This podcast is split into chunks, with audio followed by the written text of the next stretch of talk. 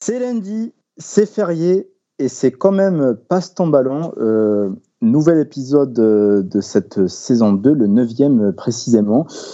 Tout d'abord, euh, commençons par euh, celui qui a atterré par la chute du niveau en N2 et en N3 et qui est accessoirement notre technicien en chef. Idriss, comment ça va?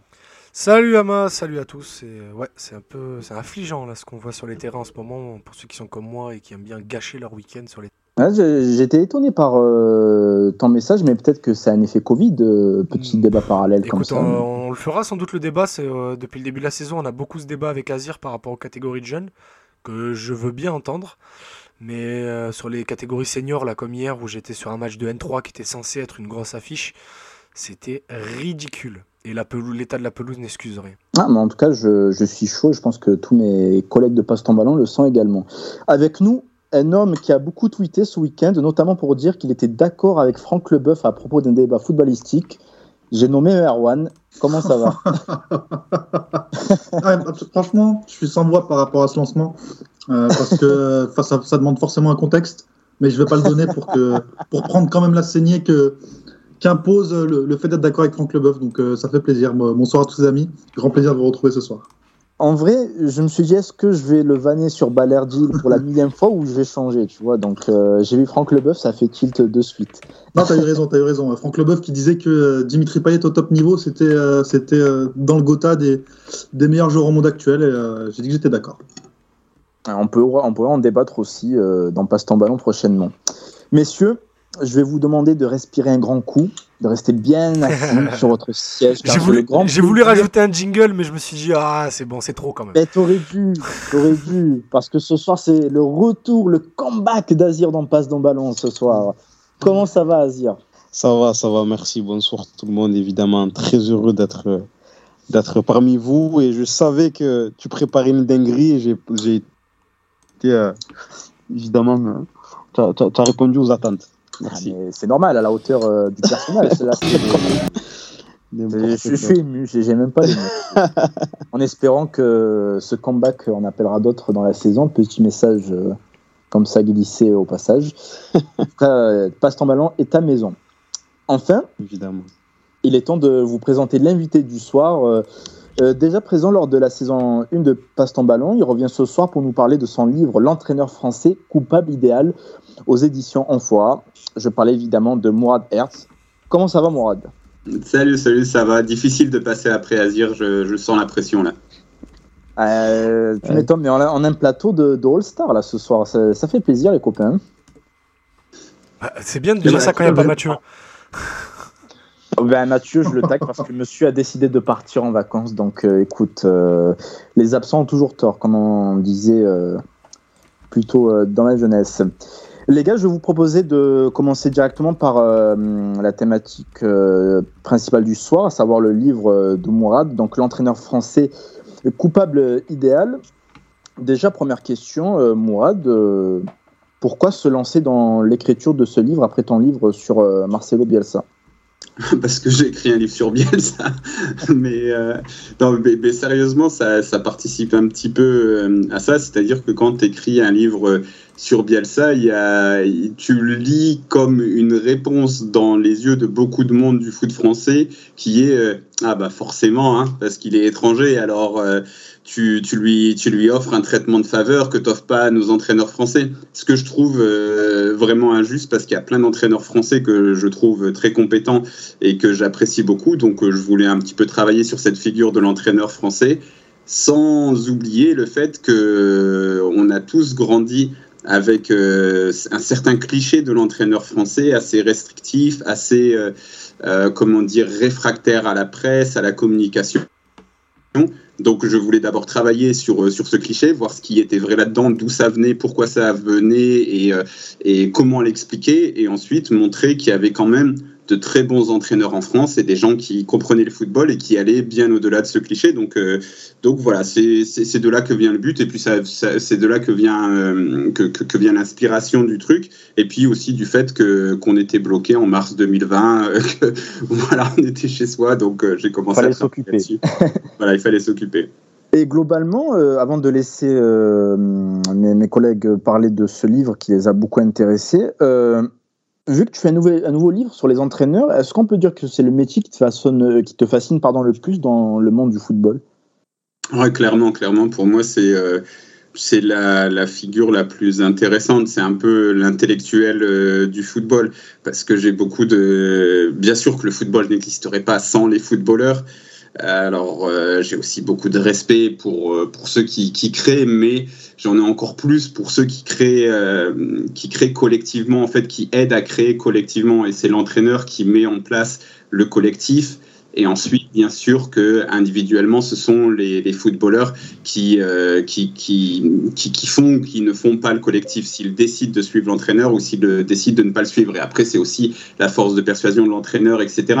Mais euh, l'entraîneur, c'est une figure vraiment euh, mythique. C'est en tout cas ouais, la, la personne qui me fascine le plus parce que après, le président, c'est sans doute la personne qui me fascine le moins, on va dire. Et puis après, on rentre dans le business du foot et Oh, là, ce sont des gens qui me fascinent pas beaucoup, on va dire. Avant de vous laisser poser les questions, les gars, je voulais juste remercier nos nouveaux followers sur Twitch Idriss57, Akimos, Farouille et Christ DX. Je ne sais pas si j'ai bien prononcé.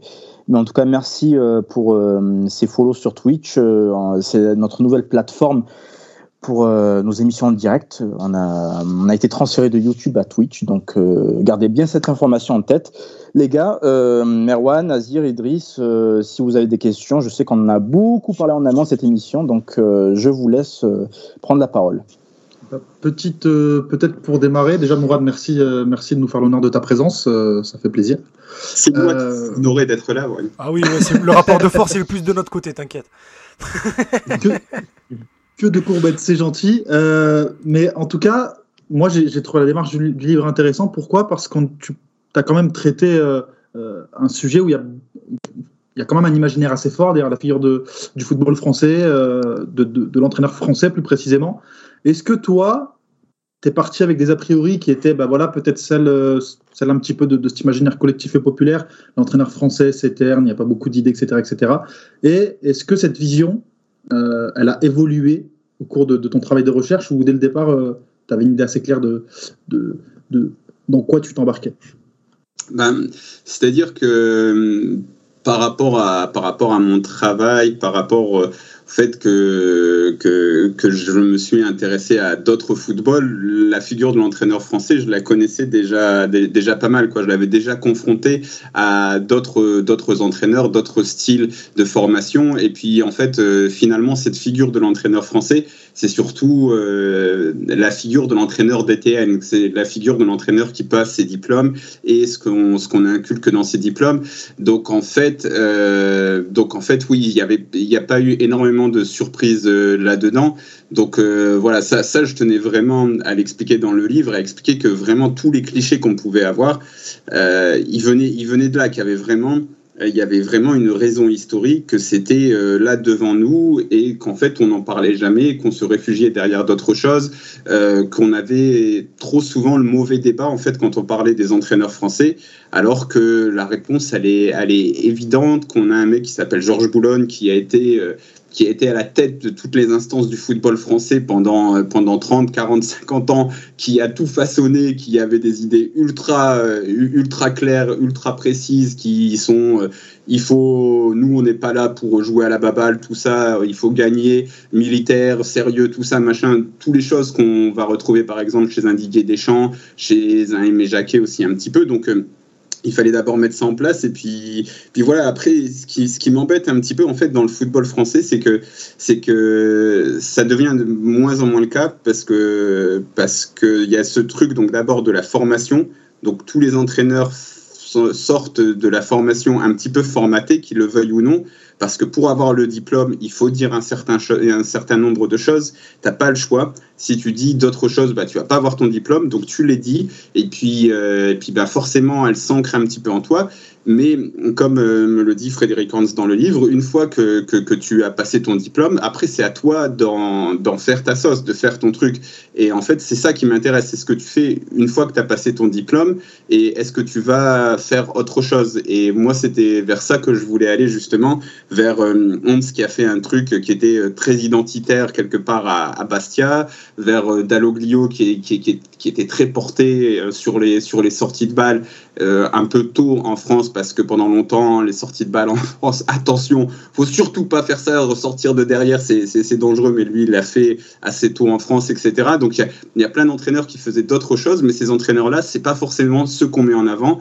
Et euh, voilà, c'était ça. Mais pour euh, répondre à ta question, parce que j'ai fait une, digression de 58 minutes, c'est. Euh, euh, non, j'ai pas eu non plus de, de, très grandes surprises parce que je connaissais déjà plus ou moins le sujet, j'ai plus eu des confirmations.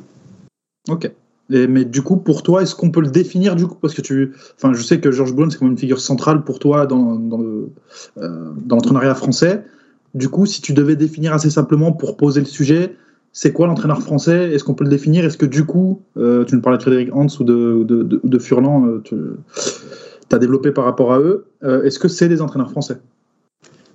Bah, Oui, ce sont des entraîneurs français, mais l'entraîneur français type idéal tel que rêvé par la DTN, c'est un peu particulier parce qu'il est tellement imprégné de l'Italie, mais c'est Didier Deschamps. En fait, Didier Deschamps, c'est le parrain des entraîneurs français. C'est euh, le mec qui est, euh, qui est la figure, euh, je sais même pas comment dire, la, la, la sainte figure des entraîneurs du football français. C'est le gars qui gagne, le gars qui te dit bah, bien joué, c'est gagné, point.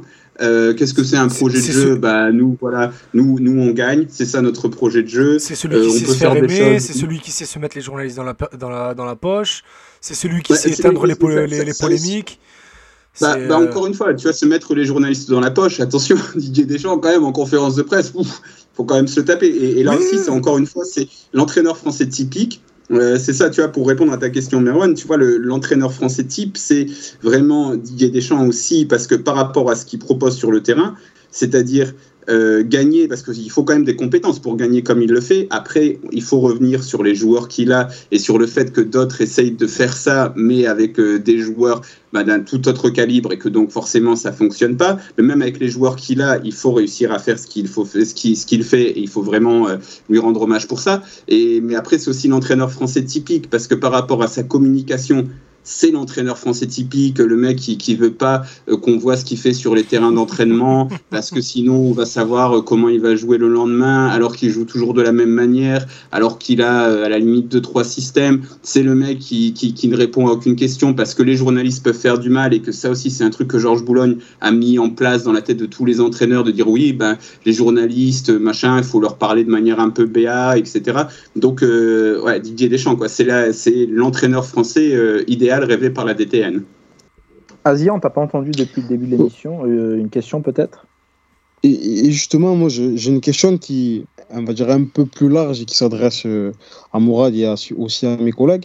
Est-ce que le rapport qu'on a ces dernières années, ou les nouvelles générations, qu'ont les nouvelles générations vis-à-vis, euh, le regard qu'ont les nouvelles générations vis-à-vis des entraîneurs français ou des entraîneurs de manière générale, est pas aussi lié au fait qu'il y a une. Enfin, en tout cas, j'ai l'impression qu'il y a une parfois une surinterprétation ou une surintellectualisation du foot qui fait qu'on a peut-être un regard euh, encore plus critique qu'il y a, euh, il y a 10, 15 ans, je ne sais pas comment, à quel moment le dater, mais est-ce que tu, tu l'as ressenti ça Est-ce que tu le ressens Est-ce que vous le ressentez?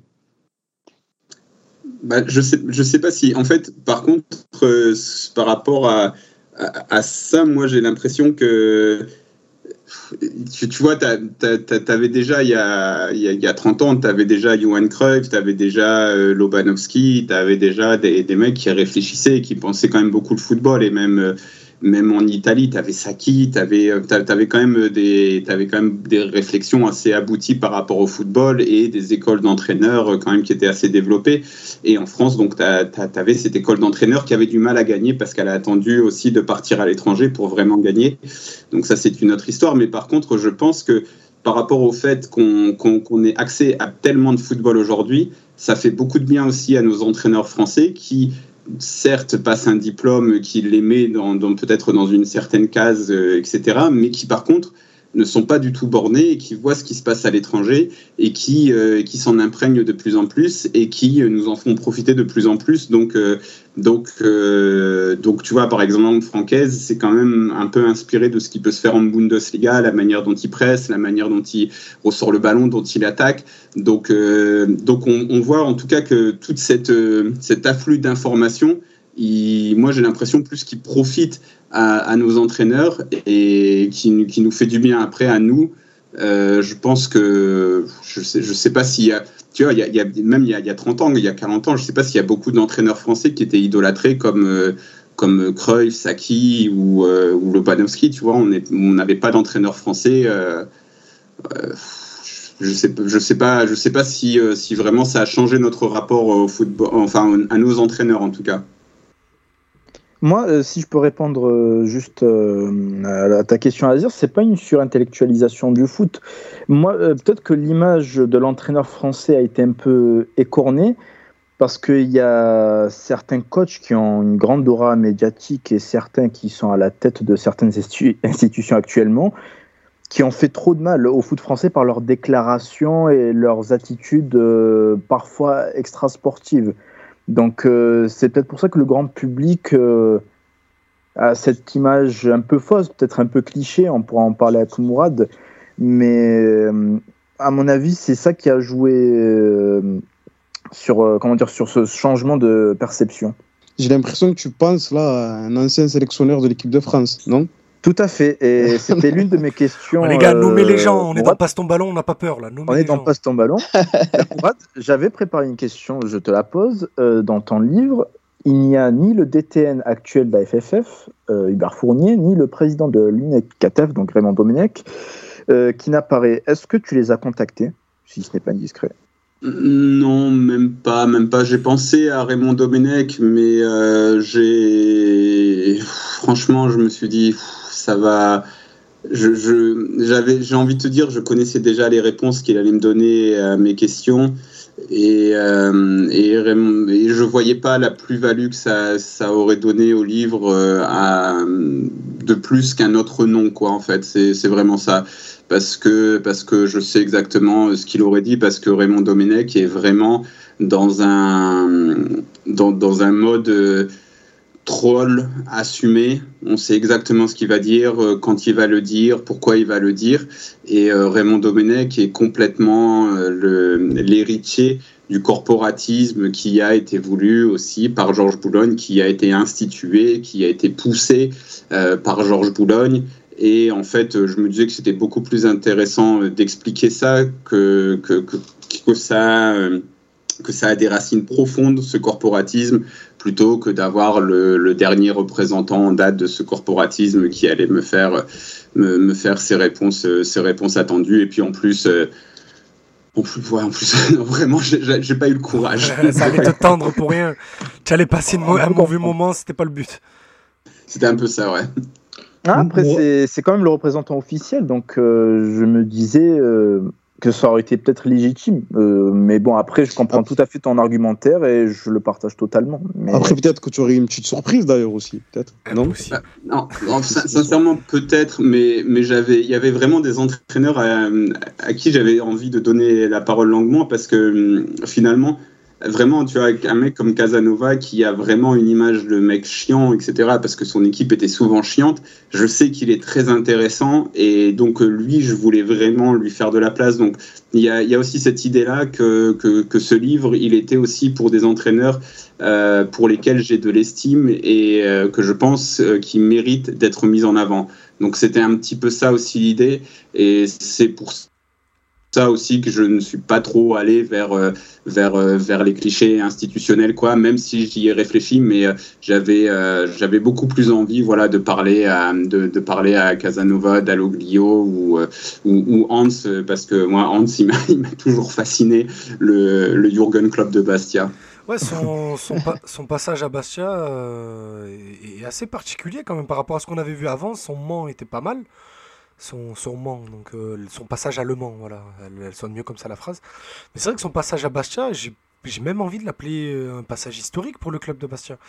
Tellement la cote d'amour, euh, dans le jeu, c'était bien sans plus. C'est juste que vraiment les supporters bâchés se sont régalés au stade comme ils s'étaient pas régalés depuis 30 ans avant et comme ils se sont pas régalés depuis.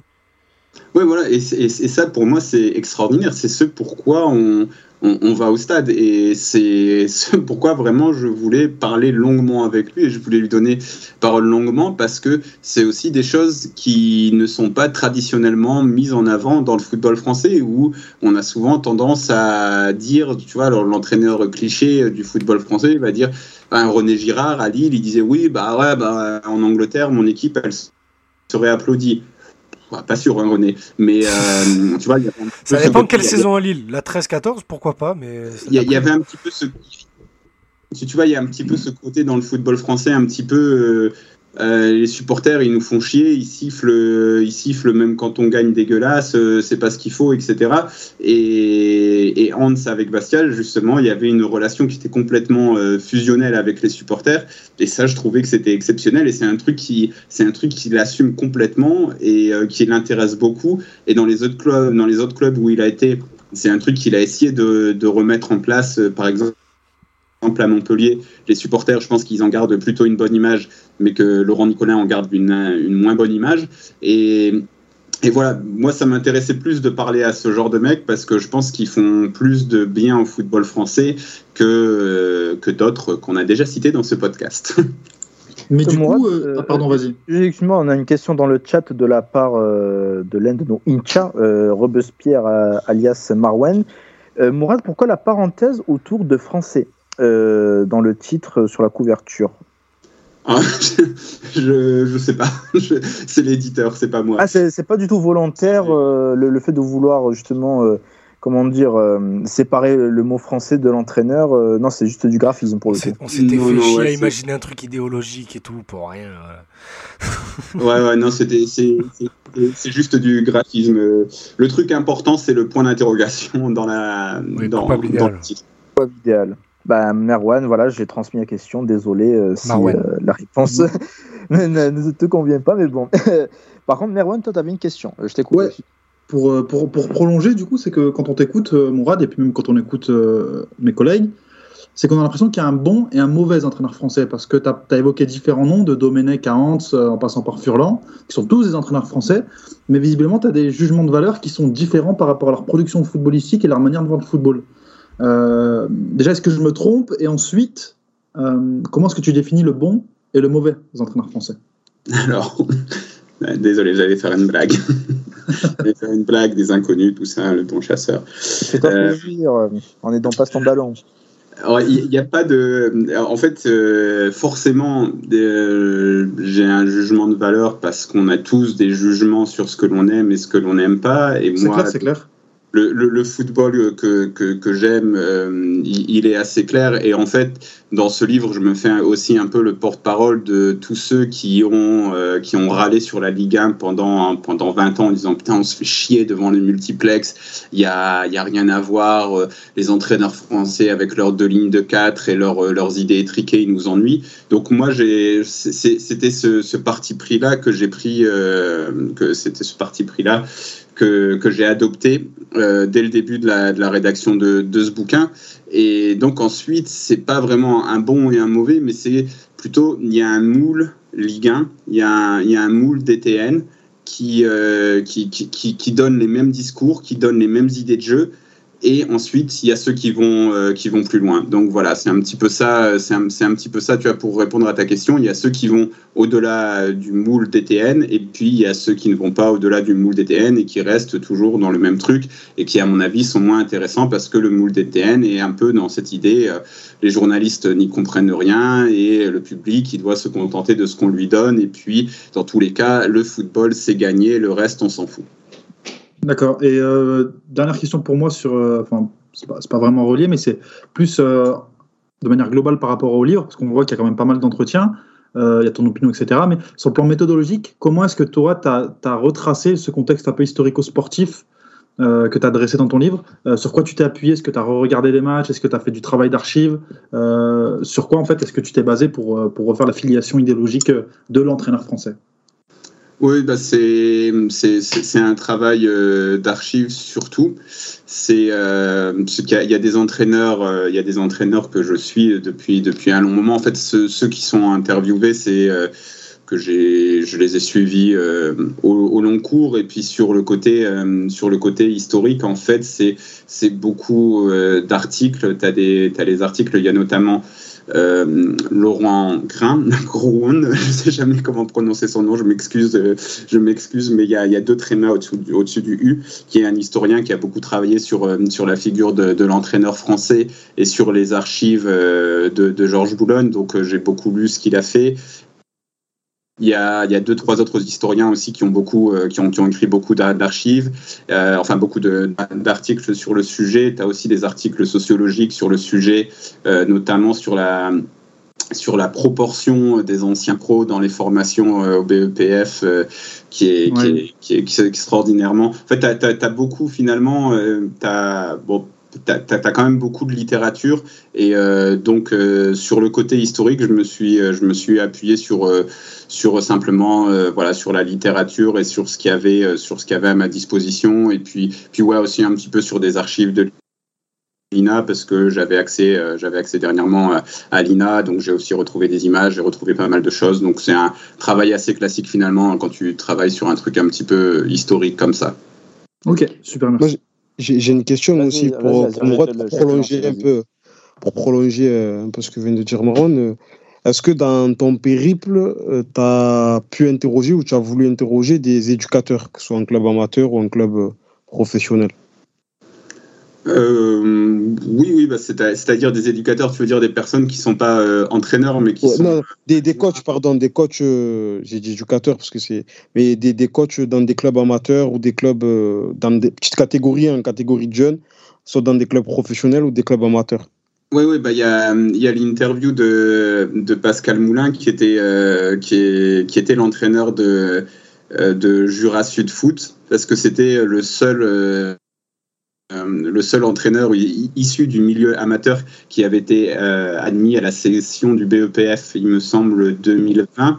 Et euh, donc voilà, avec lui, j'avais un peu, comment dire, j'étais un peu reparti sur le, comment dire, la, la difficulté quand tu n'es pas dans un, dans un club pro pour devenir, pour, pour passer tes, tes, diplômes, et, alors que le mec, il entraîne depuis, depuis presque 20 ans en, en N3, en N2, il a, a tout fait, il a, il, il, a un bagage énorme en tant que coach, mais par contre, euh, si, euh, si, si je sais pas, euh, si Souleymane Diawara demain, j'aime beaucoup Souleymane Diawara, mais si Souleymane Diawara demain il veut passer ses diplômes de coach, et pas Souleymane Diawara, il passe devant lui. Point. Alors que. Après, tu as aussi que... des difficultés pour certains coachs dans des clubs pro parce que tu as le droit à un ou deux coachs par, euh, par club euh, selon certaines sessions et selon le niveau de diplôme. Et que tu en as qui, euh, qui voient passer leur tour parce qu'on a fait venir l'ancien pro qui vient d'arrêter de prendre sa retraite, parce que tu as fait passer le copain du directeur de centre de formation qui vient d'être nommé à telle ou telle catégorie. Et tu en as qui attendent leur tour pendant 5-10 ans. Oui, non, mais dans, dans, tous les cas, la manière dont les diplômes sont, sont, sont gérés en France, c'est l'un des gros problèmes et c'est l'une et c'est l'une des grosses problématiques de notre, de, de, notre football. Et encore une fois, on en revient toujours à Georges Boulogne, mais c'est vraiment le, personnage central du football, euh, du football français. Lui, à la base, il veut qu'il y ait cette espèce de corporatisme cette grande famille du football français, parce que le football français en a besoin dans les années 60. Le football français, il n'est pas du tout professionnalisé. Euh, les, entraîneurs disent qui, qui doit jouer. Les joueurs sont pas toujours, euh, n'ont pas toujours envie de faire des efforts. Les coachs ne sont pas toujours pros, etc. Donc lui, il se dit, bah, avec les mecs qui ont envie, avec les mecs qui sont dans le football, je vais les garder ensemble et on va, on, va fonder un, un, une famille, un truc assez fort qui va faire que va, euh, on va faire avancer le football français. Donc à un moment, en fait, le football français avait besoin euh, d'être, euh, d'évoluer un petit peu en vase clos. Sauf que ça a été trop loin et sauf qu'à un moment, il fallait ouvrir les portes. Et c'est là où le football français n'a pas su le faire, alors que partout ailleurs à l'étranger, on s'ouvrait et on faisait d'autres choses. Le football français est resté fermé. Et donc tu parles, voilà, en fait. Parce que le plus scandaleux, c'est pour moi, c'est forcément euh, ces coachs-là qui sont en, en, en, N2, par exemple, parce que c'est ce que me dit Pascal Moulin, il me dit, mais quand tu es en N2, en fait, tu es, un coach à temps plein, sais ce que tu fais tout le temps, et c'est limite plus difficile parce que tu gères des mecs qui, sont, euh, qui, qui, qui, qui, ont un job peut-être à côté, etc.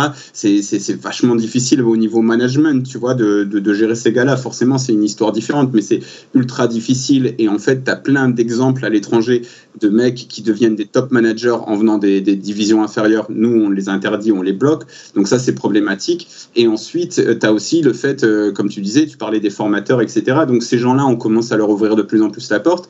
Mais euh, Dalloglio m'explique aussi que lui, lorsqu'il est à Nîmes, pendant des années et des années, il voit, des, il voit les entraîneurs se succéder.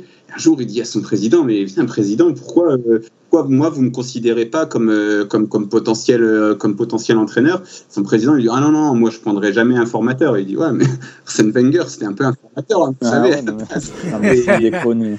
Et, en fait, et en fait, donc là après, on rentre, on rentre dans encore un autre truc, c'est qu'après le, truc, la DTN, la difficulté pour avoir les diplômes, tu as les présidents. Comment les présidents choisissent, euh, choisissent leurs entraîneurs? Et leurs entraîneurs, des fois, ils les choisissent parce que ils ont eu un bon dîner, parce que le mec, euh, il leur a fait bonne impression sur un truc. Souvent, les présidents ne connaissent rien au foot, donc, euh, en effet, c'est- difficile et, voilà, tu as, des problèmes de, de promotion interne, etc., etc. Et, et le football français a beaucoup de problèmes, mais peut-être qu'il est en train d'évoluer, donc. Euh, peut-être que ce bouquin, c'est aussi un petit peu l'épitaphe d'une d'une certaine époque du football français. En tout cas, je l'espère, parce que cette année, c'est le championnat du millénaire, donc le championnat du siècle. Mourad, tu as Est-ce dit. que- euh, Euh, tu as- après une petite, question. une petite apostrophe et après je te laisse y aller. Tu as dit que souvent les présidents ne, ne connaissaient rien au foot. Est-ce que c'est un tacle à Pablo Longoria? ah là là, vraiment mauvais esprit. Ouais, voilà, tu vois, on s'est compris. Non, non, non, non, non, je, je, je, je ne ferai aucune attaque gratuite. Non, non, mais surtout pas. euh, parce que bon, Longoria, je pense qu'il y a plein de choses à lui reprocher, mais c'est plutôt quelqu'un qui, qui, euh, qui est dans le football, en tout cas, qui regarde beaucoup de football et qui a un profil différent. Après, on pourrait peut-être discuter d'autres choses, mais là-dessus, je pense que lui regarde beaucoup de football, mais c'est que le le président d'un club français typique euh, entre 2000 et 2020, il, à mon avis, tu vois, à part, à part, les, à part les, les matchs euh, de son club, il n'en regardait pas beaucoup des matchs, euh, des matchs de foot, ou alors euh, il en regardait avec autour d'une bonne bouteille, un repas avec l'œil distrait, et euh, c'était difficile. On ne pouvait pas vraiment dire que c'était un grand connaisseur. Pourtant, c'était lui qui allait avoir le, le dernier mot, et il était souvent entouré de, de personnes euh, qui pouvaient être un agent. Enfin, c'était vraiment le bordel, quoi. C'était les entraîneurs étaient souvent choisis n'importe comment, ce qui explique aussi qu'ils allaient souvent à la télé parce que ça pouvait être très bien de bah, que, le, que- que le président qui était peut-être qui allait peut-être pas rester jusqu'au match, mais il regardait le CFC et là il voyait un mec et il disait lui je l'aime bien comment il parlait et puis bah là il y pensait quand il remplaçait son entraîneur. Donc ça c'est ça c'est terrible en fait quand il pense quand tu penses euh, que euh, voilà tu et tu et tu vois que à l'étranger bah t'as as, l'école portugaise. Je sais que vous aimez beaucoup les coachs portugais euh, dans Passe ton ballon donc euh, je, je fais cette petite casse là Je vois mais pas quand même tu sort es pas là, je vois pas de quoi tu parles. une toute autre filiale, que tu as Sari qui sortait aussi euh, de nulle part en Italie, bien sûr Saki qui est un peu l'exemple typique, que bien sûr en Allemagne tu as des mecs comme, euh, comme Nagelsmann, tu as aussi toute la toute l'école Red Bull, etc. Et que tu vois tout ça et que tu te dis, ben putain, en France, euh, pendant longtemps, les coachs ont été choisis un peu sur... euh, sur la foi de ah bah lui j'ai bien aimé ce qu'il a dit ce qu'il a dit dans sur sur Canal ou sur la chaîne l'équipe quoi donc c'est c'est dur moi, j'avais une question. Tu as rencontré pas mal d'acteurs du football français pour réaliser ton livre. Euh, comment ces acteurs, euh, qui t'aient répondu ou non d'ailleurs, ont accueilli euh, cette démarche de traiter ce sujet, à savoir l'entraîneur français, dont la réputation est parfois perçue comme une vérité, parfois comme un cliché, justement? Est-ce que tu as parfois ressenti de la défiance ou pas? Non, non, pas trop, parce que j'allais plutôt vers eux justement en leur disant que, bah, que je voulais les avoir dans le livre parce que j'appréciais leur vision d'entraîneur, donc c'était plus, c'était plutôt positif pour eux. Je suis quand même, je suis quand même pas trop con, ça va.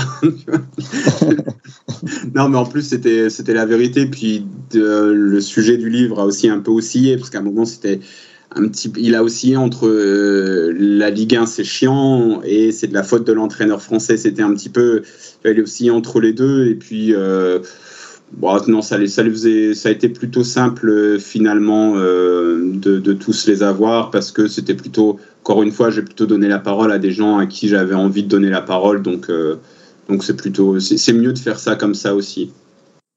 Euh, Azir, Merwan, vous, aviez encore euh, des questions, il me semble, du moins je les avais notées, donc euh, c'est le moment. moi, moi j'ai juste une, une, petite remarque, on va dire, par rapport à ce qui peut se faire ailleurs en, Europe, parce que souvent on a tendance à, comparer.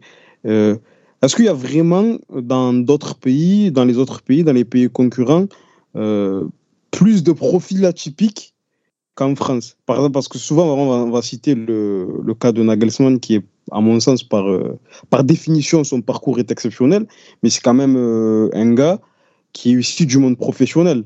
Il était dans une structure professionnelle avant de se blesser et donc de passer ses diplômes d'entraîneur et de devenir coach. Mais euh,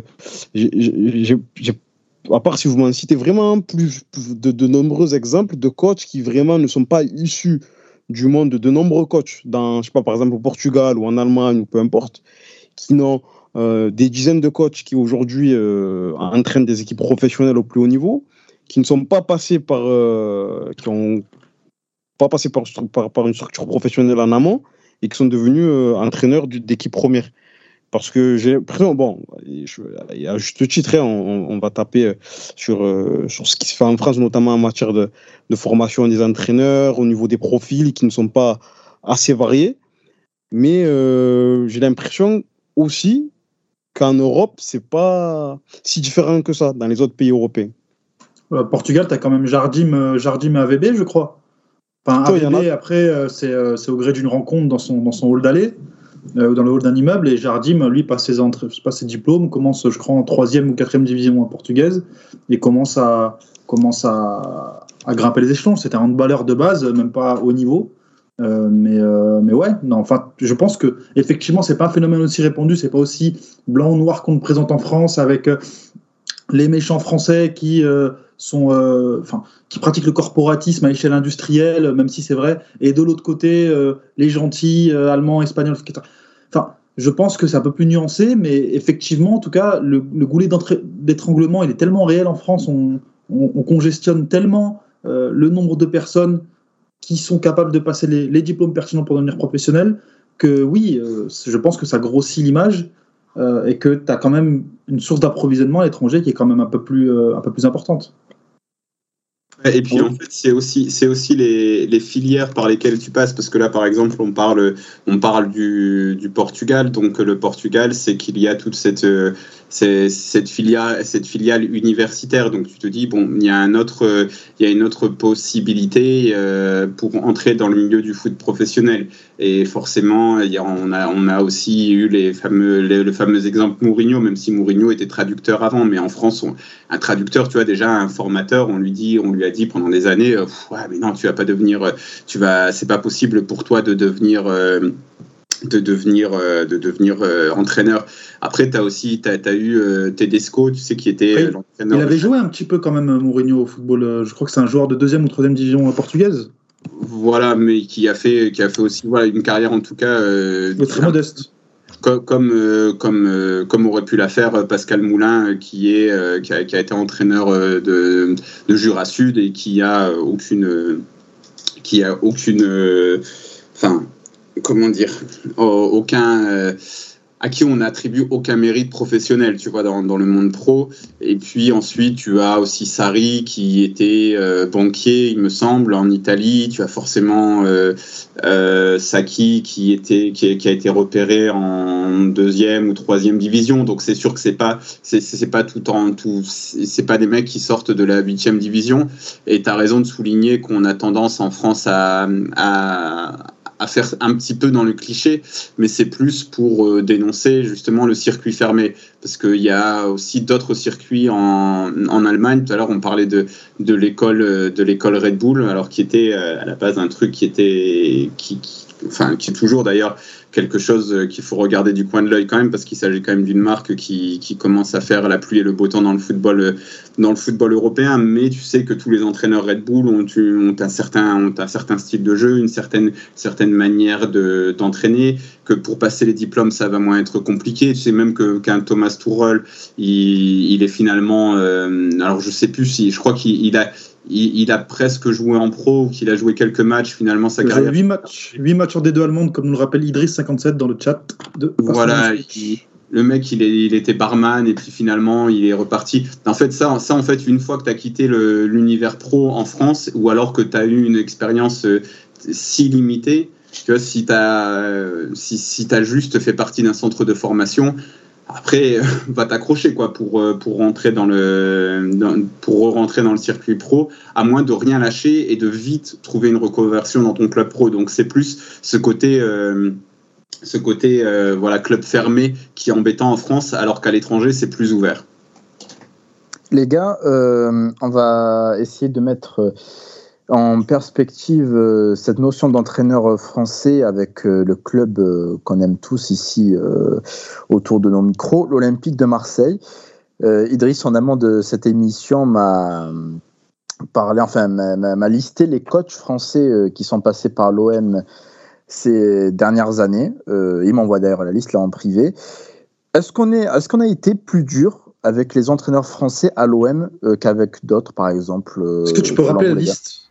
Qu'on pose le contexte ben on a, on a eu Jean Fernandez, Albert Aymon, euh, Didier Deschamps, Eli Bop, José Anigo, euh, Rudy Garcia en coach euh, français et en coach étranger, tu as eu du Eric Guéretz, Bielsa, Mitchell, AVB et donc Sampaoli. Et, vous n'avez pas cité Passy aussi, qui était un peu. Oui, non? Local, c'est vrai, c'est vrai. local. C'était un, choix de la rédaction de Passe ton ballon. non, mais enfin, tu. Enfin, je, je, je sais pas si vous êtes d'accord, mais euh, au-delà même de la nationalité euh, des techniciens, euh, j'enlève Didier Deschamps dans les Français. Il y a quand même une différence qualitative, je trouve, entre les deux listes.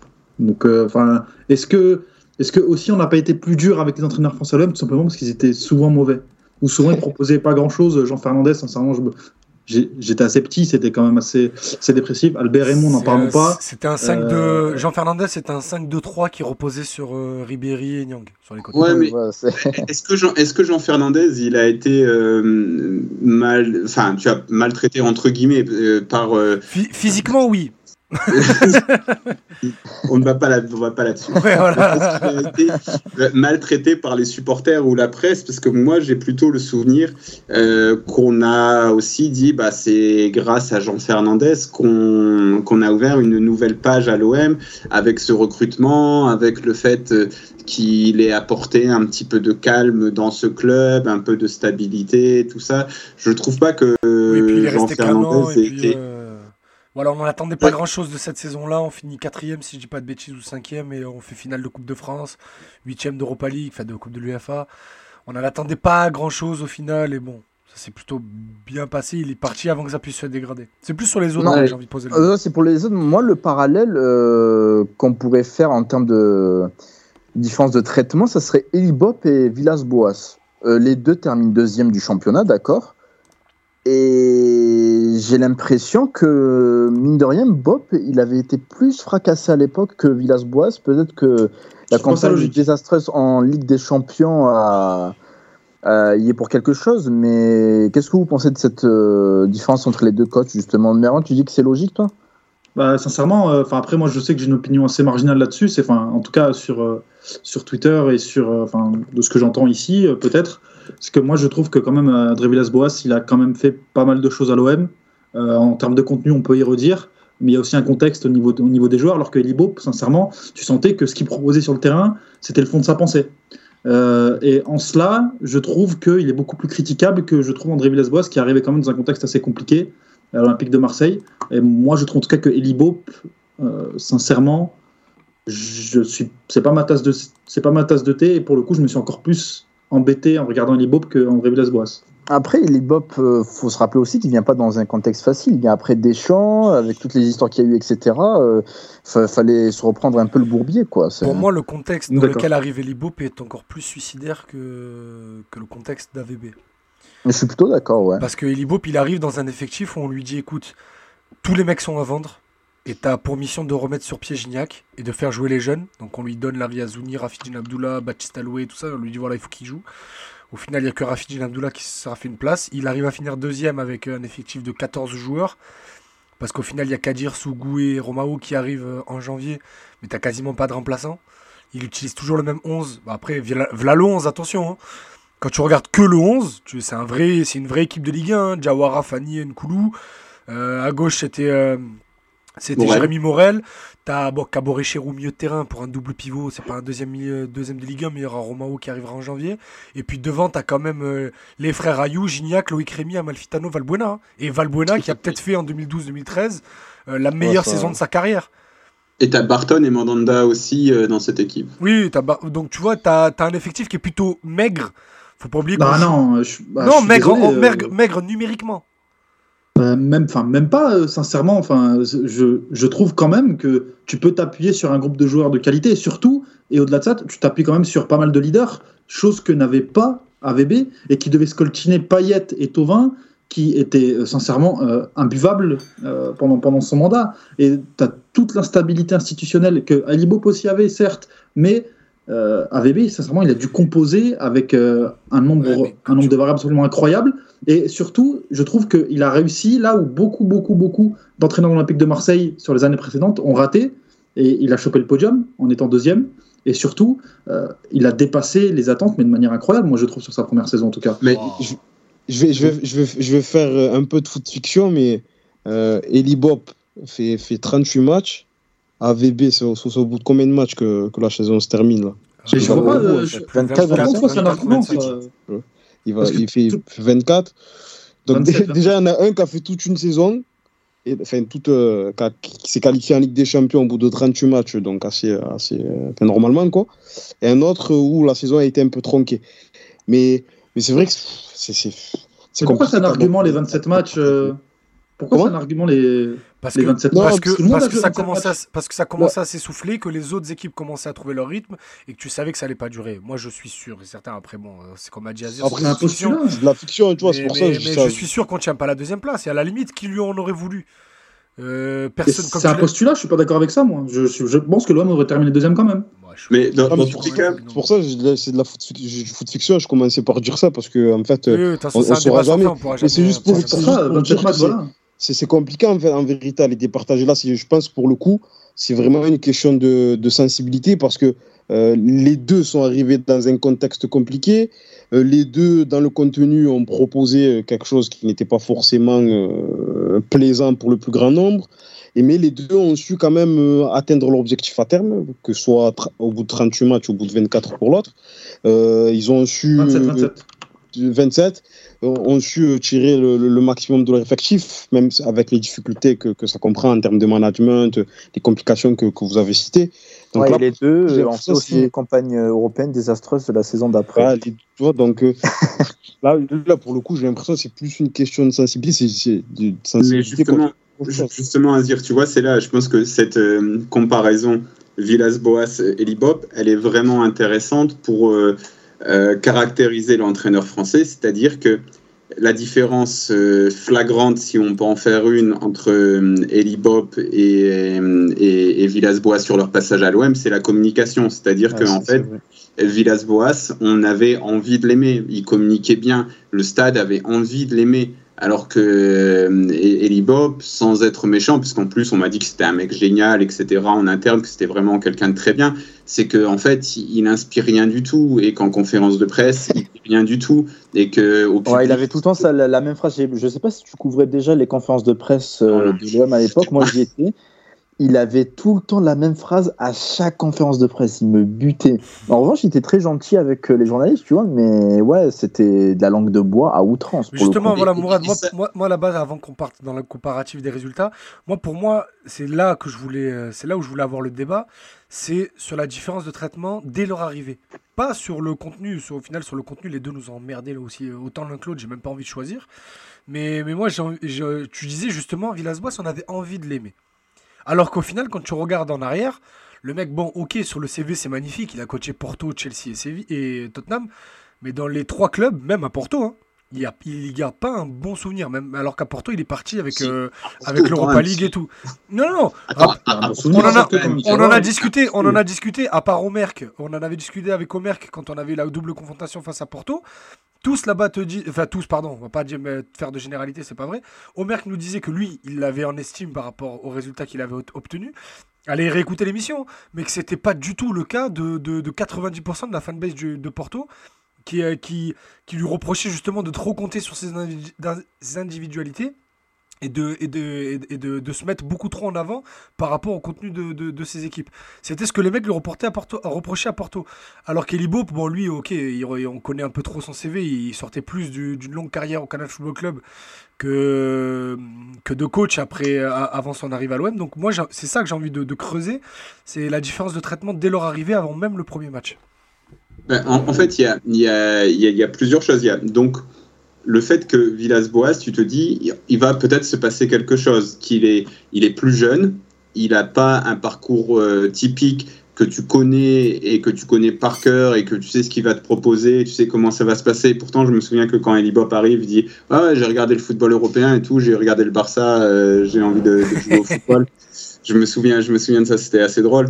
Et, hum, et donc, en fait, le problème, c'est qu'Eddie Bob, c'était un personnage beaucoup trop familier de, de la Ligue 1 et de l'environnement du football français, ultra traditionnaliste, ultra fermé, qui, euh, qui est un petit peu chiant, qui était euh, cari- cari- caricaturé par les guignols, caricaturé par tout le monde. Euh, Quand tu disais, bah voilà, tu rentres, t'as que des 0-0 sur le multiplex du samedi soir, etc.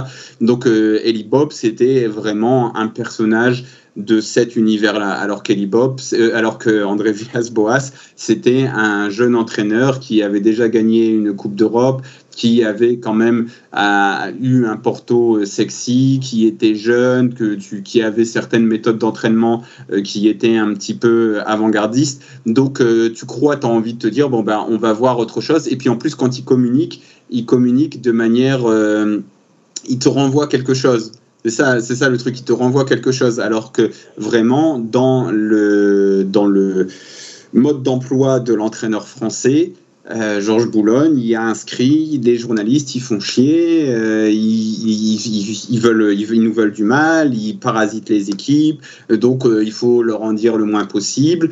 Tu peux encore le voir avec Didier Deschamps, bon bah voilà, il faut leur en dire le moins possible. Et en plus de ça, les journalistes, ils ont l'outrecuidance de mal s'attaquer, de très mal s'attaquer à Aimé Jacquet avant la Coupe du Monde 98 et ils ont perdu. Donc, donc voilà, tu as tout ça qui, qui, qui, arrive, qui est. Euh, que, que charrie Eli Bop, même à l'insu de son plein gré, qu'il le veuille ou pas. Et bah, t'as pas. Euh, c'est difficile d'avoir beaucoup de sympathie euh, naturellement pour lui, quoi. C'est ça, c'est ça le truc. Et alors que Villas-Boas, voilà, tu peux, tu peux en générer plus facilement. Mais je suis pas d'accord, euh, moi, les amis. Enfin, a, priori, euh, il a, a, enfin, la sympathie qu'a gagné Villas-Boas au fil, euh, au fil des conférences de presse et au, fil de la première saison, il l'avait pas à son arrivée. A priori, je, me souviens qu'il y avait beaucoup de questions, justement parce qu'il restait sur plusieurs échecs, qu'il restait sur un petit moment sans exercice. Je me, souviens, c'était le moment où j'étais au club. Je pars le jour où il arrive et sincèrement, les gens sont sceptiques. Les gens sont sceptiques. Alors voilà, certes, c'est pas, c'est pas le, le, même a priori négatif qu'avait Eli Bope parce que Libop, c'était Libop pour toutes les raisons que tu as très bien expliquées, mais il n'arrive pas avec le capital sympathie avec lequel il est parti ou même avec lequel mais, il a mais son mandat. Hein. Mais, mais, en plus, tu vois, les, les, les, deux commencent pas trop mal parce que je me souviens, en fait, après, il faut. Enfin, pas trop mal. Euh, Villas-Boas, c'est un petit peu dur les 4-5 premiers matchs. Puis à, à l'automne, à peu près. Ouais, il fait un super début de saison, en effet. Ouais, je crois qu'il y avait 7 victoires d'affilée ou un truc comme ça. Oui, oui, oui, tout à fait. Voilà, mais, mais tu vois, à un moment, en fait, à un moment, Villas-Boas enclenche quelque chose de positif euh, à l'automne où ça joue plutôt en plus pas mal. On est un peu, on l'oublie un petit peu, mais à ce moment-là, ça, ça, joue pas trop mal. Tu as, deux, trois matchs plutôt sympathiques. Tu as, as, quelque chose euh, tactiquement. C'est plaisant à, regarder. Et en plus, le mec, et assume ce qu'il dit, il est plaisant à écouter. Donc euh, l'un dans l'autre, ça match. Alors que bah, Kelly Bob, même s'il a des bons résultats et que, que ça matche bien, bon bah en fait tu te dis bon bah quand ça va plus aller, euh, voilà, ça redeviendra Eli Bob et puis très rapidement ça devient un peu restrictif. En fait, Eli Bob, le truc c'est qu'il avait un peu très vite rallumé, euh, rallumé la flamme un petit peu. Tu disais ah bah ouais voilà l'OM se remet à gagner mais il n'y avait rien de plus. Alors que hum, Villas-Boas, il avait mis un peu plus de temps, mais lui, il avait euh, réellement rallumé la flamme et tu te disais, ah bah ouais, là, là ça joue bien, et en plus le mec est sympa, et en plus on a envie de l'aimer. Il y, avait, y a vraiment un truc comme ça aussi, et, et c'est aussi... Euh, quand, je parlais de Hans c'est ce qu'il avait fait à Bastia, il y a aussi un peu de ça. Il y a un peu de ça qui manque aux entraîneurs français de temps en temps, de renvoyer quelque chose au public, de, créer une relation avec le public. C'est aussi un truc que, que, Furlan a. Par un moment, ça fait chier ses détracteurs, mais, mais Furlan, il a ça. À Brest, il l'adore. Pourtant, il a mis trois ans euh, à les faire monter, etc. Mais, ils l'ont adoré parce que voilà, il euh, jouait, il s'en fout. Lui, lui, il joue l'attaque quoi qu'il arrive et, et voilà, les supporters aiment ça et puis se reconnaissent en lui. Et puis, puis il y, y, a ce manque aussi de, il y, y, a ce manque de risque euh, chez les entraîneurs français aussi au niveau, euh, au niveau identitaire, au niveau charismatique.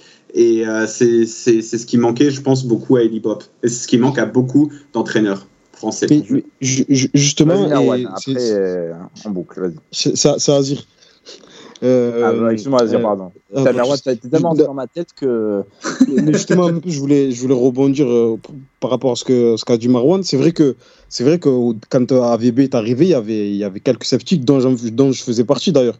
Mais grâce à sa, grâce à sa communication, il a su euh, rassembler, en tout cas dans un premier temps, euh, une, partie, une partie des supporters. Et est-ce que vous pensez que, et moi, toi, en, écrivant ton livre, en interrogeant, en interrogeant des entraîneurs, est-ce que tu penses que dans les, années à venir, on aura des entraîneurs qui, euh, en termes de communication, feront en sorte d'avoir un discours ou de tenir des expressions, d'avoir un discours, une communication beaucoup plus ouverte envers, envers le public, envers les journalistes, pour euh, gagner du temps, gagner du temps vis-à-vis de, leur, euh, vis-à-vis de leur travail. Parce que j'ai l'impression aussi que parfois, on a des coachs, et Casanova, c'est, l'exemple typique qui, quand on l'écoute ou quand on le lit, il a un discours euh, assez plaisant, en tout cas par rapport à ma sensibilité footballistique. Mais quand on voit ses équipes, je ne dis pas que c'est l'opposé, mais ça ne corrobore pas forcément avec le discours. Mais en tout cas, si j'étais supporter, je sais pas moi, de Toulouse, de Lens, mais c'est un gars que j'ai envie de suivre parce qu'il a un discours qui est plaisant, même sur le terrain, ça se passe pas tout le temps comme, euh, on, aimerait, que ça se fasse. Mais, euh, mais est-ce que, tu vois, est que tu vois une évolution par rapport à ça vis-à-vis des coachs français dans les, dans les années à venir? Bah, c'est là, là, c'est là, on se heurte un petit peu à quelque chose parce que le foot français évolue sur euh, sur plein de sujets, mais là, la communication, c'est vrai que c'est très difficile et c'est justement quelque chose dont, dont, on parle beaucoup dans le livre avec Frédéric Hans, qui dit euh, qu'il est très vite, il est très vite catalogué. Dès qu'il fait un truc un petit peu qui sort un tout petit peu des sentiers battus, qui veut un petit peu fédérer son groupe avec un truc un tout petit peu différent. On dit ah c'est la typique qui revient, qui fait des trucs bizarres. Euh, donc on a en fait en, en France euh, lorsqu'on parle de lorsqu'on parle un peu de, corporatisme, tout ça, il faut aussi mettre les médias là-dedans. On a certaines attentes par rapport à des coachs français qu'on va peut-être pas avoir par rapport à des coachs étrangers. L'une des grandes choses qu'on a reproché à Frédéric Hans, c'est d'avoir fait faire un, footing à 6 heures du matin à ses joueurs euh, le 2 janvier ou un truc du genre. Et c'est le genre de choses que, si je ne me trompe pas, Sergio Conceição avait fait, avait fait faire à ses joueurs avant d'arriver à Nantes. Sauf que Sergio Conceição, tu vois, il pouvait se le permettre de le faire. Et en fait, quand il l'a fait, on s'est dit, ah ouais, putain, c'est Sergio Conceição, c'est un dur. Alors qu'en fait, Hans, quand il est fait, on, dit, ah, bah, c'est quand même un mec bizarre. Et c'est des choses qui, en fait, euh, tu, ça se répercute, tu vois. On revient à notre débat Villas-Boas. Euh, Bob, quand tu parles à des acteurs du football français, si tu parles de, de Furlan ou de Hans, on va dire ah mais c'est des mecs un peu bizarres quand même, tu vois. Ils sont pas, euh, ils sont pas dans le moule quoi. Ils sont pas dans le truc. ils sont gentils. On va te dire qu'ils sont gentils mais ils gagnent jamais. Euh, bah non, mais non, c'est un peu le truc qui traîne un peu au-dessus de la tête de Furlan. C'est bon, il est gentil, mais il finit toujours euh, par jouer la relégation. Bah c'est bah foi après non c'est aussi un petit peu bon il est bon pour faire monter les équipes en, en Ligue 1 mais mais bon pas pour les maintenir tout ça mais, même au-delà de ça c'est c'est même tu vois tu te dis bah ouais mais tu vois Furlan il dit toujours euh, moi, je sais que l'un de ses anciens présidents lui a dit Ah, vous, vous faites peur aux, autres présidents, donc personne ne va vous embaucher. Donc en fait, tu vois, il y a vraiment aussi, il y a tout un environnement qui, qui pousse les entraîneurs à rester euh, des libop en fait, qui les pousse à rester dans, euh, dans, dans, leur petit confort et dans une, dans une com, dans des actions qui vont être comprises, qui vont être compris par euh, les joueurs et la presse. Et euh, forcément, c'est peut-être aussi de là que vient par moment la petite jalousie ou rancune qu'ils peuvent avoir par rapport à des entraîneurs étrangers. Les gars, je vous propose de boucler cette thématique qui était très intéressante. On n'a fait que trois heures, non? On, a fait, on, a fait une heure tout pile, exactement, de, le timing, l'expérience. Non, c'était vachement intéressant et surtout, je pensais pas que le, débat Villas-Boas, Bob, que j'ai lancé à l'impro comme ça, allait nous prendre 15 minutes. Mais c'est aussi ça passe en ballon. Et c'est pour ça que j'adore faire cette émission. Les gars, on va parler de l'Olympique de Marseille actuel, donc ni de Villas-Boas, ni de Bob, mais celui de Jorge Sampaoli. Un petit jingle? Euh, Pardon? Je te demande si tu veux un petit jingle. Euh, allez, fais donc. C'est toi le technicien en chef.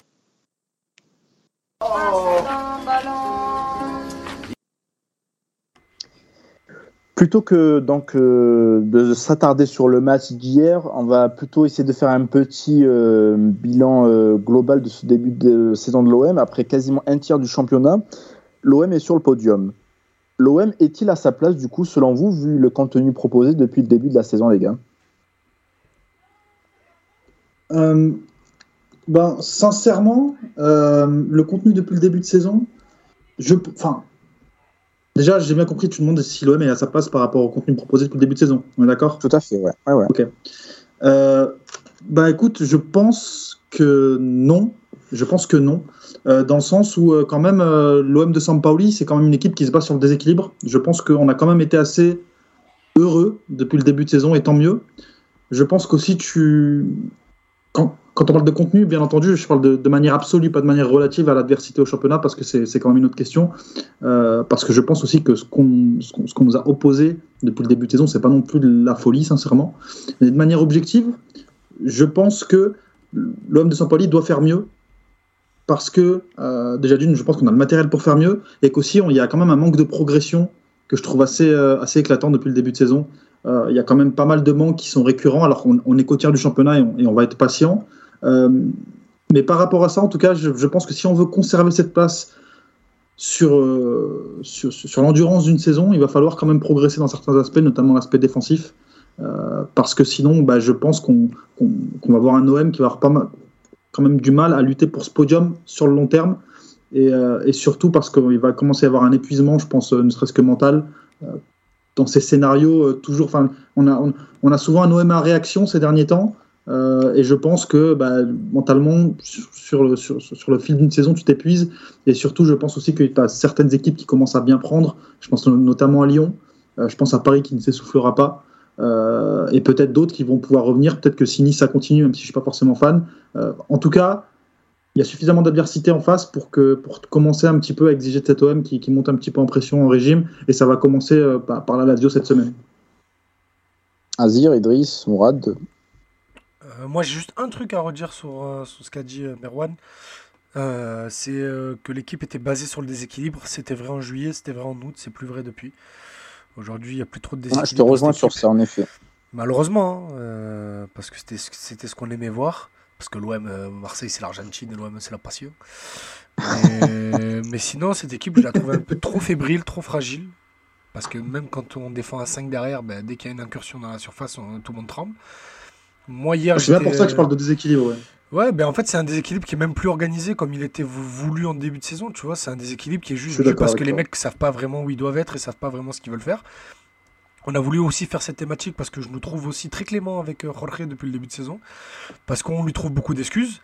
C'est ce que je disais hier sur le plateau du Fosséen, à raison. On lui trouve beaucoup d'excuses. Après, aujourd'hui, comptablement parlant, il est troisième. Il y a un point de retard sur Nice. T'as joué beaucoup de gros. Il te reste comme gros, il te reste comme euh, que Lyon, que tu joueras très vite à, la trêve. Sinon, après, tu as un calendrier plutôt classique, euh, plutôt euh, facile même. Donc voilà, on, attend encore de voir. Il y a eu beaucoup de changements dans l'effectif. faut pas oublier qu'on a quand même, je crois, le deuxième effectif le plus jeune d'Europe. Parce que maintenant que Mandanda est, est sorti du 11, euh, quand tu regardes à chaque 11 de départ, je crois que la moyenne est de 23-24 ans. C'est assez jeune. Et bref, voilà, on trouve beaucoup d'excuses. On se, on- peut-être qu'on a envie de voir cet OM réussir, pardon. Donc on, on, on, arrive plus à voir le verre à moitié plein qu'à moitié vide. Mais euh, ça donne pardon, des analyses plutôt euh, fragiles parce que hier, s'il y a penalty sur l'action de Balerdi et que Clermont égalise, j'aurais bien aimé. Ne le euh, lance pas, Idriss. non, euh, c'est même pas pour incriminer. C'est même pas tant pour incriminer Balerdi. À la limite, je m'en fous. C'est plus la prestation globale. C'est que s'il y a penalty et qu'il y a but derrière et qu'on repart de Clermont avec un partout avec la même prestation, parce que le penalty il arrive à la 94e, j'aurais bien aimé euh, la- voir la tête des analyses euh, depuis ce matin. Ah, mais si j'ai envie de faire le provocateur, j'ai envie de te dire, euh, oui, si Dieng ne rate pas, ici Milik, euh, le, le ballon va un peu plus bas, il ne tape pas la barre. Oui, tu mais vois, ça, à la limite, ça euh, fait partie du jeu, alors que le, le penalty de Balerdi, ça part juste euh, d'une grosse erreur d'arbitrage qui est pour une fois en notre faveur. ouais. Et de, Azir, tu partages les, les- les- comment dire, les réserves de tes collègues ou... Ouais, ouais, je, je suis assez d'accord avec eux. hein. Il y a pas de. Bon, je suis pas, je suis pas inquiet, mais forcément, si on compare simplement avec le tout début de saison et l'allant, l'enthousiasme qu'a réussi à créer Sampaoli et son équipe à, ce moment-là, et aujourd'hui, il n'y a pas, a pas, comme l'a dit Marwan, il n'y a pas trop de, progression. Mais euh, étant donné qu'au niveau comptable, on est, on, est, on est plutôt bien, on occupe cette troisième place, ça permet, on va dire, de lui donner du temps. Et quoi qu'on dise, euh, la victoire, euh, ça, ça permet, on va dire, au moins d'apaiser les choses. Ça ça augmente pas forcément la confiance selon le contenu, mais ça, ça permet d'a- d'apaiser les choses. Ça permet au, au coach, au staff de travailler plus ou moins sereinement. Donc, euh, et, vu le matériel à disposition, je me dis, ou peut-être que j'espère, que ça va, que ça va le faire, qu'ils vont réussir à, retrouver une dynamique positive, notamment sur le plan offensif. Parce que voilà, je trouve que ça, manque, ça manque de variété, on va dire. Ça manque de variété. Là, euh, dimanche dernier, euh, ça reposait beaucoup sur les fulgurances de Under. Et je pense que comme ils l'ont prouvé en début de saison, et aussi dans les matchs de préparation, ils sont capables de, beaucoup plus. Euh, J'espère que, ça va le faire, mais c'est clair que la progression, elle n'y est pas trop. et j'ai l'impression que le staff tâtonne encore. Euh, Sampaoli en tête. Mais je pense que Justement, sur tu, Pour laisser- parles- tu parles de, de- de manque de progression euh, collective, c'était l'un des sujets qu'on voulait évoquer en amont de l'émission.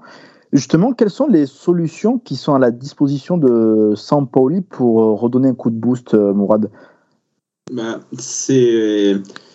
Alors, moi, j'ai l'impression que souvent les entraîneurs font ça. C'est notamment ce qu'avait fait un petit peu Villas-Boas à un moment. C'est que lorsque tu as un enchaînement de matchs, euh, de, de matchs très resserrés, tu peux commencer à être un petit peu calculateur. On a vu que l'OM avait. euh, avait eu cette, euh, cette, pensée-là sur certains matchs de, de, de plus calculer, de pas tout donner, de ne pas aller au bout de ses efforts.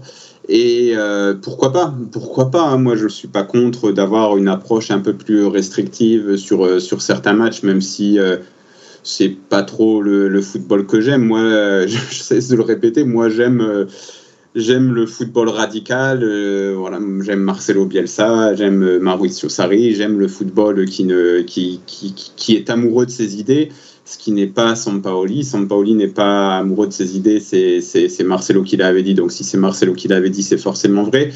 Euh, et, et, pourquoi pas faire ça? Ça s'est plutôt bien passé sur le plan comptable. Tu, tu, es, tu, es hors course nulle part. Tu es plutôt bien au classement en Ligue 1. Tu as encore ton destin en main en Ligue Europa malgré euh, quelques matchs un peu frustrants. Donc, euh, donc pourquoi pas, tu vois, là, l'automne se présente plutôt bien, l'automne-l'hiver se présente plutôt bien, mais la grande interrogation que j'ai, c'est une fois que tu as eu une approche un peu plus restrictive, est-ce que tu peux revenir à un truc beaucoup plus ambitieux et beaucoup plus jusqu'au boutiste Et j'ai un petit peu peur que c'est euh, extrêmement difficile, une fois que tu as demandé à tes joueurs ok, bon, bah, vous faites un petit peu gaffe, euh, vous n'allez pas au bout de vos efforts, de leur dire non, non, non, mais vous allez au bout de vos efforts, surtout s'ils ont eu quelques résultats et qu'ils gardent ça en tête. D'un autre côté, les joueurs ont quand même, euh, ont quand même euh, gardé certains principes. Euh, Sampaoli avait parlé après le match contre Paris d'une idée qui a avancé, de, de, son idée de jeu qui a avancé. Donc l'idée de jeu qui a avancé, c'est là ce qu'on peut voir de cette idée de jeu, c'est surtout les, les relances, les circuits, euh, les circuits qui partent de derrière. Ça, je pense que ça a en effet plutôt progressé sur cette séquence et que c'est à peu près la seule chose qui a progressé sur cette séquence parce que par rapport contre la Lazio, contre Paris, c'était pas trop mal et même hier, c'était pas trop mal avant la seconde période où ça a été un peu plus difficile. Donc euh, donc je sais pas, je suis, euh, je suis, je suis plutôt mitigé. J'attends de voir la suite et j'attends surtout de voir si on peut revenir, euh, si on peut retrouver de l'enthousiasme, quoi. Parce que c'est surtout ça. Là, j'ai l'impression qu'on était, on était dans le calcul, qu'on n'allait pas à 5 dans la surface adverse, comme on l'avait fait par exemple contre Saint-Etienne au Vélodrome, qu'on n'allait pas au bout du truc, au bout de l'idée, et qu'on qu'on gardait un peu le frein à main sur sur certaines sur certaines situations. Donc j'espère qu'on va revenir à ce truc jusqu'au boutiste parce que parce que c'est ce que j'aime. Donc, voilà. Donc Roger fait ce que je veux. Justement, les gars, comment retrouver cet enthousiasme? Redonnez-moi un peu de, pep, s'il vous plaît, parce que là, c'est un peu morose alors qu'on est deux. je, je, commence à m'inquiéter. Non, mais moi, pour, pour le coup, moi, j'aimerais juste prolonger ce que du moi, parce que j'ai je, trouvé le propos excellent, et surtout euh, le petit parallèle qu'on ne, soupçonne, qu'on ne soupçonnerait pas a priori avec AVB. Je ne sais pas si vous vous souvenez, les amis, en, en amical, enfin le match amical contre Naples, d'André Villas-Boas euh, au Vélodrome avec euh, l'Olympique de Marseille. Vous vous souvenez du contenu? Azir s'en souvient très bien parce que c'est le match où il y avait un couloir droit à Ali Mohamed et à Eliadji en fin de match. Bah, oui, bah, bien sûr. Eliadji, il m'a mis une entrée remarquée. Mais en, tout cas, le contenu était vraiment attrayant ce match-là. Tu avais un pressing haut, tu disais putain, cette saison on va manger Gucci. Et en fait, j'ai l'impression que ce qui s'est passé au fur et à mesure, c'est qu'il a, il a, pris la mesure de, de l'effectif et il a commencé à se rationaliser, entre guillemets, même si j'aime pas le, euh, cette expression, et à, être beaucoup plus euh, réducteur dans, le contenu qu'il a proposé. Et Paoli cette saison, j'ai l'impression qu'il y a eu une réflexion, notamment au début de saison, où il a, entre guillemets, euh, mis en place ses idées, où il a mis son projet de jeu. Voilà, Mourad a parlé d'une grosse présence dans la surface de réparation, d'un jeu un peu plus chatoyant. Et en fait, on a tellement pris l'eau en transition défensive depuis le début de saison on a, on a, on assiste ensuite à des réorganisations, à beaucoup, beaucoup moins de projections, des joueurs qui faisaient beaucoup, beaucoup plus gaffe, même si c'est pas encore parfait, loin de là, euh, et ça ne le sera pas, sur notamment les grands espaces sur le côté gauche et le côté droit. Et j'ai l'impression en fait que Sampoli s'en est rendu compte et j'ai l'impression qu'il est, qu'il est en train d'essayer de trouver le bon dosage entre équilibre défensif et, et allant offensif. Et je pense qu'on est exactement à ce stade-là où il tâtonne entre guillemets pour trouver le bon compromis défensif-offensif. Et je ne sais pas s'il a encore euh, les idées claires à ce sujet-là. Donc euh, oui, l'OM est, deuxième ou troisième, je crois là. Euh, on verra. Le calendrier est favorable, mais c'est vrai qu'il va falloir quand même passer ce coup d'accélérateur pour pas avoir ce faux rythme que tu as depuis, enfin, ce, rythme assez médiocre quand même depuis 8-9 matchs où tu prends pas beaucoup de points, tu fais beaucoup de nuls. Mais par contre, par contre si, pour rebondir sur ce que tu dis, je pense que si on ne retrouve pas un jeu assez euh, chatoyant rapidement, il y aura de la déception, même s'il y a des résultats, parce que c'est la promesse du jeu chatoyant. C'est ce qui vient avec, euh, c'est dans le package quoi. Sampaoli, tu l'as ramené pour avoir un jeu attrayant. Donc si tu n'as pas le jeu attrayant, ça va, il y aura, il y aura un, un relan de déception quelque part et ça, ça, va être ennuyeux. Et puis dans, dans tous les cas, moi j'aurais un, un arrière-goût de, de, déception parce que c'est un entraîneur qui exprime euh, des idées beaucoup plus clairement que pouvait le faire Villas-Boas, qui était beaucoup plus malléable sur ce plan-là et qui pouvait, et qui était un peu plus un, serpent sur le plan des idées de jeu et qui pouvait justement se revendiquer de ne pas être, pas être fermé sur un plan, mais ou, de ne pas en avoir c'est Sampaoli, c'est quelqu'un qui revendique le fait de plus penser au but adverse qu'à son but. Donc, si on commence à plus penser, euh, ou au moins, en fait, c'est ça. Voilà, Sampaoli, c'est quelqu'un qui nous a dit texto euh, je fais partie de ces entraîneurs qui pensent plus au but adverse qu'à euh, notre propre but. Mais s'il commence à penser autant à son propre but qu'au but adverse, il y aura forcément de la déception, au moins au niveau théorique et, euh, au niveau du rêve qu'il était venu pour nous offrir, surtout que lorsque, lorsque l'on regarde finalement ce qui se passe, on a été euh, plutôt euh, pas mal chanceux sur les derniers matchs parce qu'au niveau des fameux expected goals que tout le monde adore, on est, on est vraiment à la rue. Quoi. On a concédé contre l'Orient 2-0-9, contre le PSG 2-0-5, contre Nice 1,51 et même hier contre Clermont 0,74 avec un, potentiel penalty à la dernière minute. Donc euh, même ça, on ne pense pas très bien à notre cage en ce moment. Donc, euh, donc vraiment, j'espère qu'on va vite se remettre à d'abord penser au but adverse plutôt que de penser autant au but adverse qu'à notre but à nous, parce que la promesse de Sampaoli, c'est pas d'être de, équilibré, c'est de penser plus au but adverse que de penser à notre propre but. Les amis, euh, il nous reste euh, cinq petites minutes euh, d'émission. Je, je voulais parler des individualités et surtout une, mine de rien, qui commence à s'installer durablement dans le 11 de départ, qui fait ses matchs, selon moi. Paul Lopez, mes amis, 7 clean sheets en 12 matchs, toutes compétitions confondues, depuis qu'il s'est installé dans les cages de l'Olympique de Marseille. Est-ce que c'est dû à son talent? Est-ce que c'est dû à la solidité défensive de la ligne devant lui? Euh, Quel est votre avis sur ce gardien maintenant qu'on a un peu le recul euh, et le, par rapport au temps de jeu qu'il a disputé? Très vite, parce que. on, t'a pas entendu sur ça. Rassurant. Rassurant. Bon, moi, j'avais pas forcément d'avis avant son arrivée, donc j'attendais, j'attendais de voir. Et il, prend confiance, il est, il est de plus en plus rassurant, que ce soit dans son jeu au pied ou sur la ligne à quelques reprises, même hier encore, il a été, il a été présent, il a été solide, il a eu la main ferme. Donc, euh, non, rassurant. Hein. et je pense que ça va être très, très compliqué pour l'ami de d'Idriss de retrouver sa place dans le 11 de départ à, l'OM cette saison. Et, tant mieux, hein. tant mieux pour, pour l'équipe, tant qu'il est, tant qu'il à ce niveau, il n'y euh, a pas de souci à se faire, je pense. Ben, comme tu l'as dit, Azir, moi, je, moi, après, de toute façon, j'avais, euh, je connaissais un peu le bonhomme, on l'avait dit euh, en début, dans les premières émissions de la saison, en tant que, qu'aficionado de, de, l'Inter. Je regarde beaucoup, beaucoup de Serie A, beaucoup trop, par rapport au temps que j'ai. Et, euh, pour le coup, Paolo Lopez, ben, je, je comprenais pas ce choix, j'aimais pas ce choix. très franchement, je le disais, finir 14 ans de Mandanda, sur, euh, sur une reprise de Paul Lopez, ça me fout un peu les glandes. Mais forcé de constater qu'aujourd'hui, je suis obligé de, revenir sur mes positions. Il a, il a progressé, il a gagné en sérénité. Dans son jeu au pied, je le trouve pas loin d'être parfait. Surtout quand on voit certains parpaings qui lui sont remis, là, le contrôle solide.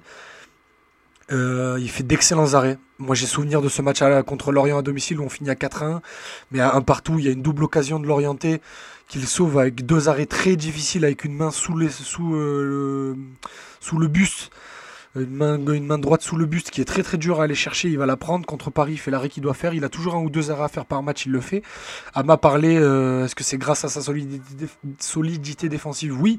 C'est sûr que quand tu as une défense comme ça avec Chalet Tatsar qui est très très bien revenu et surtout William Saliba, tu as un peu moins de travail, surtout que le bloc est un peu plus bas par rapport au début de saison.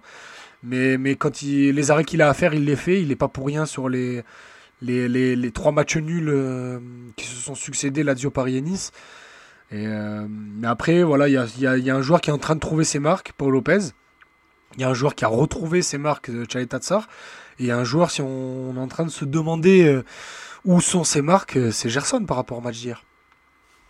Donc euh, je, je me mets à la place d'Ama. Euh, Si euh, j'aimerais bien avoir euh, les gars Azir et, et, et Merwan.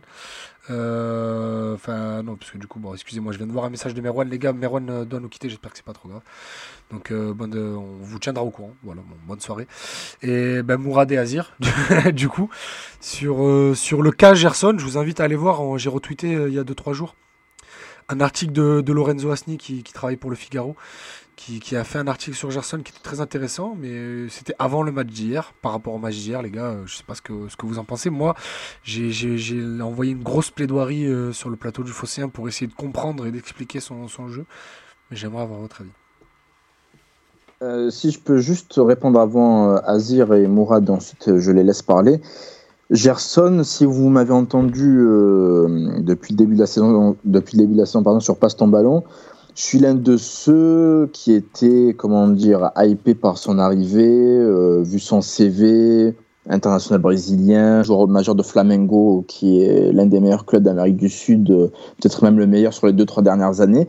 Mais là, il y a un truc agaçant avec lui euh, ces derniers matchs, c'est qu'il peste beaucoup, mais genre beaucoup, beaucoup envers ses coéquipiers, euh, en pestant sur les appels qu'ils doivent faire, sur les ballons qu'ils envoient, etc. Et lui, parallèlement, il dégage de la nonchalance, tu vois, c'est c'est énervant, alors que les qualités techniques sont là, notamment son jeu, sa, sa protection de balle, certaines passes qui cassent les lignes, mais malheureusement, par rapport à l'investissement, on est toujours obligé de revenir à ça, il montre trop peu. Euh, je suis pas en train de donner un jugement définitif, ça fait juste quelques mois qu'il est arrivé, et j'espère qu'il va exprimer tout son potentiel euh, à Marseille euh, sur le, le reste de la saison. Mais là, par rapport à ce qu'il montre, je trouve qu'il se montre un peu trop virulent par rapport à ses coéquipiers, et je trouve ça vraiment désagréable. Bon, écoute, moi, je, je pense, enfin, j'ai cru comprendre que j'ai cru comprendre, ouais, qu'il avait euh, qu'il avait très bien commencé en son arrivée à Marseille, tout ça, et que euh, après sa sélection, qu'il était revenu de sélection avec un petit peu un petit peu une attitude différente, tout ça. Tout à Donc, fait. Il faudrait peut-être qu'il revienne, euh, qu'il qu'il revienne à, à une autre attitude. On se souvient qu'il est, qu'il s'était notamment énervé, enfin qu'il avait très mal pris son remplacement euh, euh, face à Lille où il était atroce et j'étais dans les tribunes et il était vraiment, il était vraiment nul à Lille. Vraiment, je pense que c'est match. Et contre le Locomotivo, il fait la tête quand il sort, il me semble, non? Euh, c'est po- c'est possible. Et dans tous les cas, il faut il faut qu'il revienne à, à- une autre attitude par rapport à ce que tu as dit. Mais moi, j'ai du mal à. J'essaye, enfin, j'essaye, enfin, je l'ai fait un petit peu là, mais j'essaye de, ne pas le juger, de lui, de, de lui laisser le temps, de me dire euh, peut-être que ça va venir. Je comprends pas ce joueur pour le moment, je comprends pas exactement euh, ce qui ce qu'il apporte sur le terrain, certains certains matchs, certaines euh, en début de saison par exemple contre Bordeaux, je voyais qu'il qu'il faisait des appels en profondeur que les autres ne faisaient pas. Je me disais ah bah tiens c'est bien, il apporte ça. D'ailleurs une marque où il fait une passe décisive sur ce match. Il y a, il a d'autres euh, contre Nice, c'était pas trop mal aussi. Donc il y a peut-être qu'il lui faut un temps d'adaptation, qu'il va finir par par trouver sa place dans cette équipe, mais pour le moment c'est clairement pas top. Et moi il y a une chose qui me marque un petit peu donc de, l'autre côté de la barrière, donc du côté des supporters marseillais, c'est euh, le côté euh, comme il est beaucoup critiqué parce qu'il y a beaucoup d'attentes, donc dès qu'il fait trois passes, on dit alors il est trop fort Gerson, il a fait un putain de match, c'était mer- merveilleux, fantastique, et donc on tombe un peu dans l'extrême inverse parce qu'on a envie de le défendre. Euh, Oui, qui- ça c'est aussi gonflé par les réseaux Mais sociaux, bon. Mourad. Il y a toujours des gens qui Mais, prennent des ouais, postures. mais, mais la, la mesure n'existe pas dans la team OM, c'est bien, euh, c'est bien connu, sinon ça, ça serait pas Ouais, marrant. Non, mais on t'a pas écouté sur euh, Gerson d'ailleurs. euh. c'est un peu ça, non, mais après, après bon voilà, il Parler faut, crack. Ce, serait bien, ce serait bien qu'on, ce serait bien qu'on, qu'on, qu'on- essaye d'a- d'apporter ça, quoi, de leur dire, ben voilà, c'est pas, on, on, le brûle pas, peut-être que ça va être un super joueur, etc. Mais euh, il faut pas non plus dire qu'il, qu'il, qu'il- qu'il casse tout, quoi. Il a été un, il a été pas trop mal sur un ou deux matchs, il a été plutôt très mauvais sur pas mal de matchs. On espère qu'il va faire mieux, mais Enfin, moi, je, je, comprends plus parce que c'est. Mais c'est de ma faute. J'essaye de dialoguer avec les gens de manière complètement ouverte. Et je, quand je vois des choses et j'arrive pas à, j'arrive pas à prendre les gens de haut à me dire ouais ok bon tu fais des conneries, tu racontes n'importe quoi, c'est pas grave, c'est de ma faute, c'est de ma faute. Je vais être plus condescendant parce que c'est une chose qu'on me dit des par moments que je suis condescendant, mais en fait je vais vraiment le devenir. Donc euh, préparez-vous. Idriss, je te réponds plus. Azir, euh, Non, mais ouais, ton, moi, avis, ça sera le mot de la je- fin. Gerson, je le, je le connaissais pas plus que ça avant son arrivée, mais j'ai l'impression que euh, il n'est pas forcément bon. Tout n'est pas parfait, loin de là. Vous l'avez très bien dit. Après, peut-être qu'il faut un temps d'adaptation, mais j'ai l'impression qu'il n'est pas forcément mis dans les meilleures conditions aussi, de par son positionnement. Je sais pas quelle consigne il a de, de, de, de la part du staff, mais si bon, Maës, tu le connais euh, un peu plus, Idriss Mourad aussi peut-être. Mais apparemment, c'était plus. J'ai l'impression de, de par ses qualités, de ce qu'on voit, euh, il serait plus à l'aise euh, devant la défense dans une position axiale. Il a dit lui-même. Donc, et là, il évolue dans Il une a dit que c'était un volanche. Merci Ça, pour l'action. Ça, c'est une, pri- c'est une private joke entre Mathieu, Ama et moi. Je suis désolé, mais ça me faisait rire. Et, donc là, il évolue dans une autre position, et donc forcément avec d'autres demandes, d'autres contraintes, euh, d'autres éléments qu'il doit apporter. Et, mais quand il touche le ballon, euh, je, sens quand même qu'il a, du ballon, qu'il est plutôt à l'aise techniquement. Euh, mais voilà, encore une fois, hein, on parle beaucoup de contexte, de- de contexte qui vont permettre aux joueurs de s'épanouir. Et lui, j'ai pas trop l'impression sur le terrain qu'il est euh, dans les meilleures conditions pour s'épanouir, au-delà du fait qu'il est brésilien, donc il arrive de l'étranger, qu'il faut qu'il s'adapte à la ville, au club, etc., etc.